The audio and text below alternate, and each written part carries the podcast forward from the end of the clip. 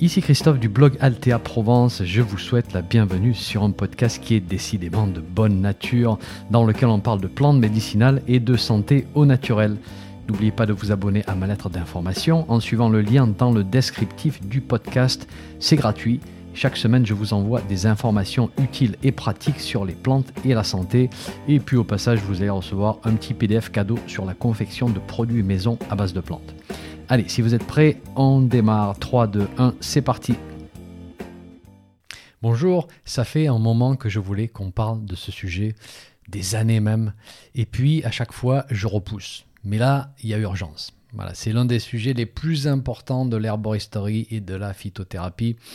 C'est un sujet qui oppose souvent l'école classique et traditionnelle à l'école scientifique, et ça concerne l'utilisation de la plante entière, ce qu'on appelle le totem de la plante par rapport à l'utilisation des produits standardisés en constituants qu'on appelle des actifs. Si vous vous intéressez aux plantes, si vous avez un peu de mal à naviguer les différentes formes du marché, je pense que vous allez trouver cette discussion des plus intéressantes. Je vais démarrer cette discussion en vous donnant une citation du docteur Jean Valnet, Valnet, c'est l'un des pères de la phytothérapie moderne en France. Il est mort en 1995 et il nous a laissé plusieurs ouvrages classiques et très consultés dans le monde francophone. Voici la citation. Il existe dans le monde végétal plusieurs constituants synergiques qui font que l'action résultant de son emploi se montre moins brutale, plus prolongée, plus complète que celle du principe chimique, et qui expliquent que le médicament naturel soit, dans l'ensemble, mieux toléré par l'organisme que les substances étrangères créées artificiellement dont on connaît mal la toxicité à longue échéance et les effets accessoires. Bon, c'est un peu peut-être une manière compliquée d'expliquer un point relativement simple, donc je vous propose qu'on décortique cette citation en détail. Tout d'abord, Valnet nous rappelle que dans les plantes, il y a plusieurs constituants. Et je trouve que le mot plusieurs est un petit peu faible. On a des centaines, parfois des milliers de constituants et on en connaît juste une pincée aujourd'hui. Alors certaines études fournissent des listes de constituants en nous donnant peut-être l'impression que c'est une liste complète. Mais c'est une liste très partielle. On est encore loin d'avoir tout identifié et je trouve que c'est bien parce que ça nous remet à notre place, ça nous donne un peu d'humilité et on en a besoin. Ces constituants sont en général classés par famille chimique. Euh, le tout avec des noms un peu barbares. Vous m'avez souvent entendu parler de ces familles, les alcaloïdes, les terpènes, les composés phénoliques, les glucides, etc.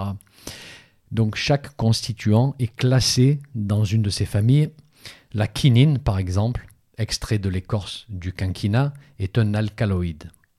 Euh, l'inuline, extraite de la racine de bardane ou de chicorée, est un glucide, etc., etc. Donc vous pouvez vous imaginer cet effort de créer une carte complexe du végétal avec une grande hiérarchie de constituants, avec des propriétés précises pour chaque constituant. Mais en réalité, tout ceci est bien trop compliqué pour nos petits cerveaux. On est très loin de maîtriser ce type de savoir. On a une liste limitée de constituants, tout au plus, mais basée sur cette liste, on va donner l'impression qu'on connaît la plante par cœur. Et je trouve que cette attitude ne rend service à personne. C'est même très prétentieux, mais bon, voilà, on a une liste partielle, ça nous rassure. Mais la science ne va pas s'arrêter là. Elle va essayer de découvrir le principe actif, le seul, l'unique, le plus grand, le plus fort, le plus puissant, et ça, c'est un effort qui a commencé il y a plusieurs siècles et qui s'est poursuivi encore et encore. Voilà, cette obsession de, de vouloir toujours affiner, purifier, augmenter la force de frappe au détriment de l'élégance, de la rondeur, de l'esprit d'équipe de tous ces constituants qui travaillent ensemble. Et soyons clairs, parfois, cette évolution a été très positive et très utile. Prenons l'exemple de la reine des prés ou du sol. On est passé de la plante entière, qui a des propriétés anti-inflammatoires, à l'acide acétylsalicylique, que l'on connaît tous aujourd'hui, c'est l'aspirine. La reine des prés, c'est une plante très complexe. Elle contient de nombreux flavonoïdes, des acides phénols, des tanins, une huile essentielle, des minéraux, etc., etc. Des centaines de constituants qui seront parfois résumés à la présence de dérivés salicylés, qui seront eux-mêmes répliqués, modifiés et puis synthétisés sous forme d'aspirine. Mais au final, est-ce que tout ceci est positif? Alors oui, bien sûr, pour moi, c'est positif. On a quelque chose qui fonctionne et qu'on peut bien doser, euh, qui est efficace. Alors oui, bien sûr, il y a des effets secondaires si on en prend trop, mais c'est tout de même une sacrée évolution. Est-ce que la reine des prés se résume pour autant aux dérivés salicylés? Non, absolument pas. Elle est beaucoup plus complexe et beaucoup plus subtile que ça. Et elle n'agit pas aussi vite. Elle n'a pas la même force de frappe anti-inflammatoire. Mais elle a aussi moins d'effets indésirables justement parce qu'on mise sur un ensemble de constituants. Mais bon, n'allons pas trop nous perdre dans les détails. Ici, pour moi, on a un cas où le constituant actif, le dérivé salicylé, puis plus tard l'aspirine, est vraiment actif. Il est vraiment responsable d'une partie de l'action de la plante. Voilà, il n'y a pas trop de doute là-dessus. Mais je vous dirais que la reine des prés n'est pas représentative de la majorité des plantes. Pour la grande majorité des plantes, on n'a absolument aucune idée du principe actif. Mais on va spéculer et on va faire des études. Et on va trouver plein d'informations intéressantes au passage. C'est très bien, ça fait progresser notre savoir. Toute information est bonne à prendre. L'exemple que je donne souvent, c'est celui du millepertuis, Hypericum perforatum. Pendant des années, on a dit que le principe actif, c'était l'hypericine. Ok, on sait qu'il est actif. On a des études qui démontrent un effet de l'hypericine sur l'environnement cérébral qui pourrait expliquer en partie son action antidépressive. Donc, qu'est-ce qu'on a fait? On s'est mis à fabriquer des produits de laboratoire qui étaient standardisés en hypericine. Alors au passage, définissons ce qu'est la standardisation. Eh bien, c'est une garantie d'une quantité prédéfinie de principes actifs par dose. C'est souvent exprimé en pourcentage. Donc, euh, un comprimé de millepertuis standardisé peut contenir par exemple 0,3% d'hypericine. Voilà, c'est une garantie. On dit, euh, on emploie parfois le terme titré aussi. On dit que c'est un extrait standardisé et titré en hypericine.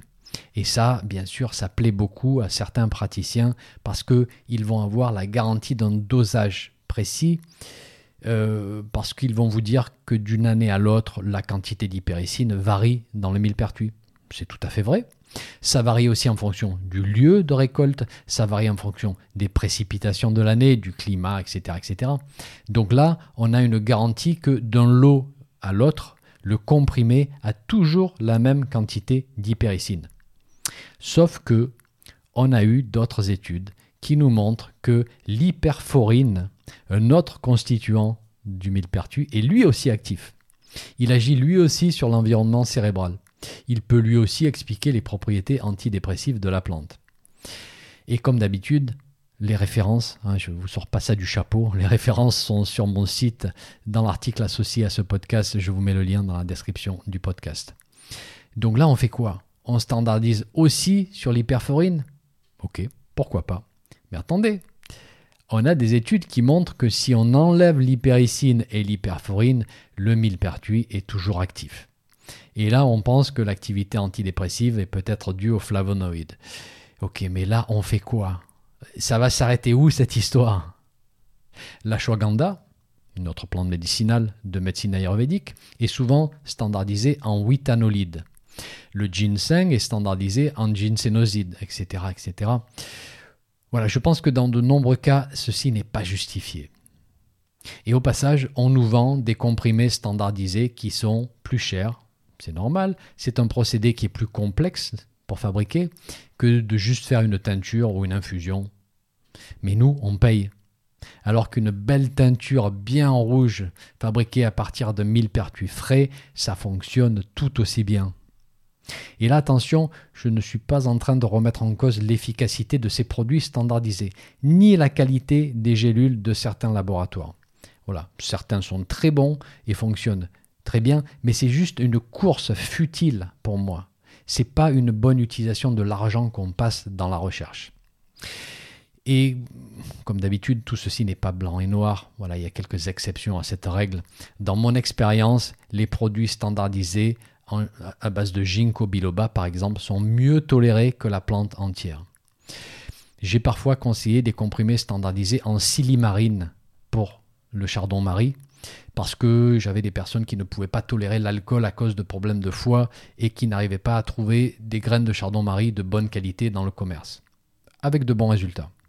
Et puis si vous regardez mon site, vous allez voir ici et là des recommandations de produits titrés et standardisés parce que, bah, j'ai eu l'occasion de travailler avec et je sais qu'ils fonctionnent.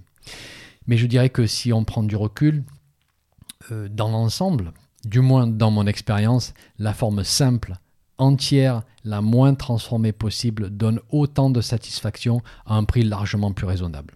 Et c'est la forme avec laquelle je travaille le plus. Et c'est vrai que ça rajoute une certaine variabilité. Sur des centaines de constituants, euh, parfois euh, certains sont en quantité plus faible, d'autres en quantité plus forte. Et puis l'année suivante, la tendance va s'inverser. Et puis ça va varier de la région, du sol, du climat. Mais au final, la tradition nous montre qu'on s'y retrouve toujours. Les propriétés ne vont pas changer. Et puis surtout, on doit apprendre à travailler avec ces cycles naturels. Oui, oui, oui, c'est vrai, il y a des variabilités. Oui, le lierre terrestre que je viens de ramasser euh, hier d'ailleurs, après quelques bonnes pluies, eh ben, il est beaucoup moins aromatique que le lierre terrestre que j'ai ramassé précédemment, une période où il faisait un petit peu plus chaud, où c'était moins humide. Qu'est-ce que je vais faire? Eh bien, je vais ajuster la quantité que je vais utiliser dans mes tisanes ou dans mes teintures. Voilà. Il faut savoir s'adapter à ce genre de choses. Ensuite, je voudrais revenir à un point très important de la citation de Valnet, c'est le concept de synergie. Et c'est vrai qu'on emploie souvent ce terme dans le monde des thérapies naturelles pour décrire pas mal de choses, souvent d'une manière un petit peu vague. Donc, voyons si ce concept s'applique effectivement aux constituants des plantes. Voici ce que nous dit la science. Et vous noterez que les outils pour mesurer les synergies dans les plantes sont extrêmement limités. La seule chose qu'on peut faire dans la plupart des études, c'est prendre un seul constituant, mesurer son effet, et puis prendre un autre constituant, mesurer aussi son effet, ensuite mettre les deux ensemble, mesurer l'effet combiné et constater que 1 plus 1 égale 3, dans le sens où il y a un gain majeur d'efficacité lorsqu'on utilise la combinaison des deux. On va prendre un exemple très simple avec le brocoli. Alors je sais, c'est un aliment, c'est un légume, mais je peux vous dire qu'il renferme des propriétés thérapeutiques qui nous intéressent beaucoup. Le brocoli va en fait fournir à notre foie des constituants qui vont permettre une meilleure détoxification de certains perturbateurs cancérogènes ou autres. Alors, on administre d'abord un constituant qui s'appelle cramben on mesure l'activité des enzymes du foie qui sont responsables de la détoxification. Ensuite, on administre un autre constituant qui s'appelle l'indole 3-carbinol, voilà, constituant très connu du brocoli. On mesure une nouvelle fois l'activité des enzymes hépatiques. Et puis, on donne les deux combinés et on a un résultat supérieur qui va bien au-delà de la superposition de l'effet de ces deux constituants. Ça, ça s'appelle une synergie. On a répété ceci pour de nombreuses plantes. Le ginkgo biloba avec les ginkgolides A et B qui agissent en synergie. L'aubépine avec une combinaison de quercétine, de rutine, d'acide chlorogénique et d'hyperoside, avec une combinaison qui donne un effet protecteur cardiovasculaire qui va bien au-delà de la superposition de ces quatre constituants. Alors là, on a un, cas exceptionnel de science parce que on a pu tester quatre constituants à la fois dans la même étude. Formidable. Et puis je suis sûr que si on pouvait en mettre 5 ou 10 ou 25 ou, 250, on continuerait à voir un effet de synergie. Parce que chaque constituant va venir titiller notre système d'une manière un peu différente. Certains constituants vont agir sur les différentes causes qui pourraient participer à un déséquilibre global. Voilà. Et je pense qu'au bout du compte, ce n'est pas pour rien si la plante a évolué de cette manière, qu'elle s'est constituée de cette manière, avec cette grande richesse. Hein. c'est sa manière optimale euh, de, de, construire, de bâtir une force et de résister à son environnement, de résister aux pathogènes. Bien sûr, une force qu'on va utiliser, nous, pour régler certains problèmes de santé. Le dernier point de la citation de Valnet, il est très important, c'est au sujet des effets secondaires. Valnet nous dit que la plante est beaucoup mieux tolérée que le constituant isolé. Et là, c'est beaucoup plus dur de trouver des papiers scientifiques qui valident ce point-là. Mais en gros, l'idée, c'est qu'un ensemble de constituants pourrait déclencher une réaction physiologique et au passage créer un certain stress sur le système, mais un autre ensemble de constituants de la même plante viendrait contrebalancer ces effets indésirables. Voilà. C'est un peu ce qu'on fait dans la tradition arboriste lorsqu'on formule un mélange de différentes plantes. Si on a une plante qui est un petit peu irritante pour les intestins par exemple, on va rajouter une plante adoucissante des muqueuses. Mais là, on pense que au sein d'une même plante, on aurait aussi ce phénomène qui se déroule. Je vais vous donner un exemple qui n'est pas basé sur une étude, mais sur ma compréhension des constituants. Prenons une plante comme la fumeterre, Fumaria officinalis, plante utilisée principalement comme dépuratif, c'est-à-dire qui encourage les organes d'élimination à faire leur travail pour une meilleure élimination des déchets. Certains constituants vont stimuler la production et la relâche de bile.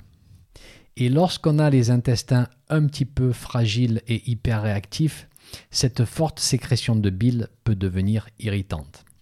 En revanche, on a aussi un peu de mucilage, alors pas beaucoup, il y en a un petit peu, mais ils sont adoucissants des muqueuses. On a des flavonoïdes qui ont une action anti-inflammatoire.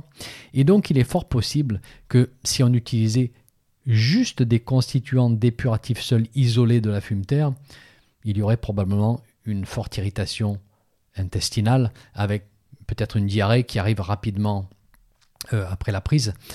Alors que là, avec ce totem, cette combinaison, la plante est beaucoup mieux tolérée. Et puis lorsque ceci n'est pas suffisant, lorsque la fumeterre, par exemple, est toujours un petit peu perturbatrice des intestins, eh bien on va rajouter une autre plante pour apporter cet équilibre, la camomille matricaire par exemple. Voilà, c'est un exemple. Je pense qu'on peut en trouver plein d'autres pour illustrer ce point. Donc pour conclure, on revient sur les messages principaux. La plante est composée de plusieurs centaines, voire milliers de constituants. La plupart du temps, on en a identifié un ou deux qui semblent actifs, mais on n'a aucune idée du rôle des autres. Il est fort possible que tous les constituants soient actifs d'une manière ou d'une autre, en utilisant des mécanismes qu'on ne comprend absolument pas aujourd'hui. Il est fort possible que tous les constituants agissent aussi en synergie, dans un modèle 1 plus 1 égale 3. Il est fort possible que lorsqu'un constituant est un petit peu trop agressif ou irritant, un autre soit là pour contrebalancer, qui fait qu'en fin de compte, l'ensemble, le totem de la plante est bien toléré. Et, dernier point, un commerce s'est créé autour des produits standardisés et titrés en principe actif. Je ne dis pas qu'ils sont de mauvaise qualité, je ne dis pas qu'ils ne fonctionnent pas, je dis en revanche qu'ils sont plus chers par rapport à la plante forme naturelle et entière, et aussi qu'ils nous privent de notre capacité à devenir indépendants notre capacité à fabriquer nous-mêmes nos propres produits, comme je vous explique dans mes formations. Voilà, j'espère vous avoir éclairé sur cette discussion qui revient très souvent dans le monde des plantes, principe actif contre totem, qui l'emporte dans cette bataille des temps modernes. Je ne vais pas vous donner ma réponse parce que si vous avez écouté ce podcast, vous la connaissez déjà. Je vous remercie, je vous retrouve très vite dans un prochain podcast. Un petit message avant de vous laisser. Si vous avez aimé ce podcast, merci de laisser une évaluation sur votre plateforme de podcast favorite. Ça permettra à d'autres personnes de découvrir mon podcast et d'en profiter. Un grand merci.